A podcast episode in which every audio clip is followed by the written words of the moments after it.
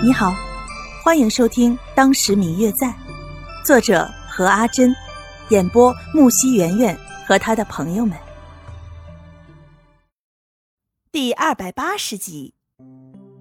这里是整个寻艺楼最高的地方，也是只属于他的地方。底下便是整座梧州闻名贯耳的寻艺楼。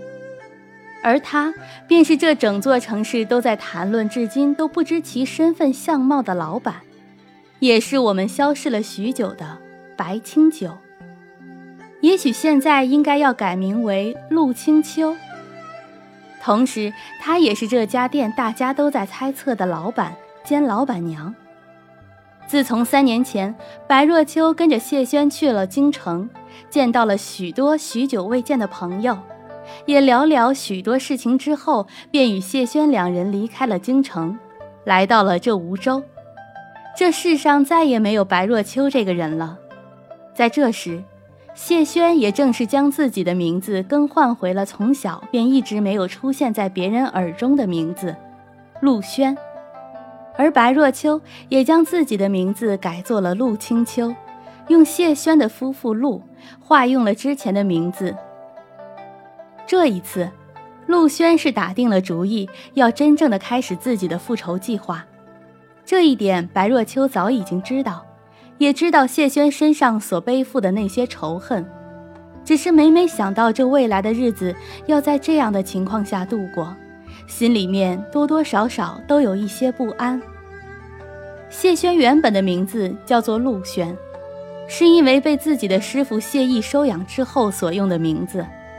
而他本来是梧州当地的一个名门望族皇亲国戚陆家的长子，但是在还没有出生的时候，遭到奸人算计，让他们一家人阴阳相隔。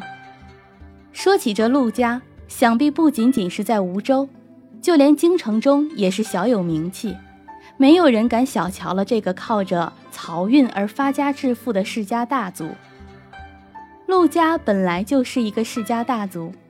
在前朝的时候，还曾在朝中担任过要职，但是随着前朝覆灭，家族也随之衰落。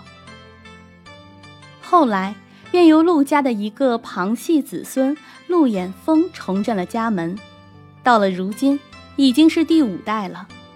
据说当年陆衍峰与皇帝乃是好友，之后更是将其妹妹送入宫中做了贵妃，享尽了荣宠。皇帝更是将这大运河的漕运权交给了陆家，之后，这陆家在朝中的地位便无可撼动。这些都是陆清秋在别人口中听来的，这些也早就是大家耳熟能详的事儿，没有什么大不了的。倒是现在的陆家，早已今非昔比。早在几十年前，陆家在皇位之争中，因为暗中支持八皇子。后来却随着八皇子的失败而败露，失去了皇上的信任。这几年早已经没了从前的风光，在外人的眼中，也许陆家表面上还是那个威风凛凛、财大气粗、受人敬仰的陆家，但是事实上，陆家早就已经大不如从前了。前几年被送进宫中、备受皇帝喜爱的惠妃叶灵犀，名义上是陆家的女儿。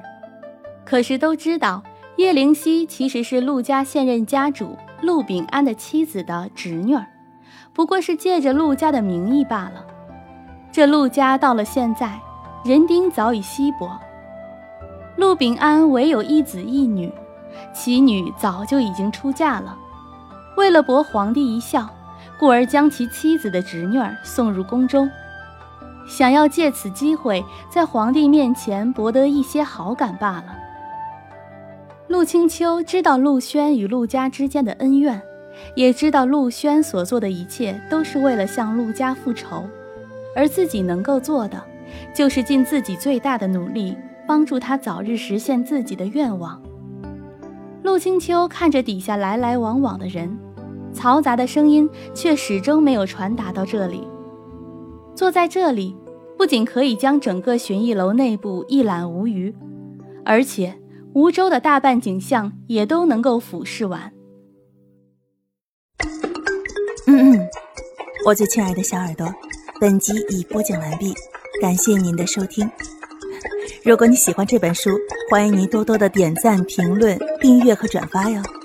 当然，也可以在评论区留言，我会在评论区与大家交流互动的。喜欢这本书就给他点个赞吧，你的点赞和评论是我们创作最大的动力。感谢您的收听。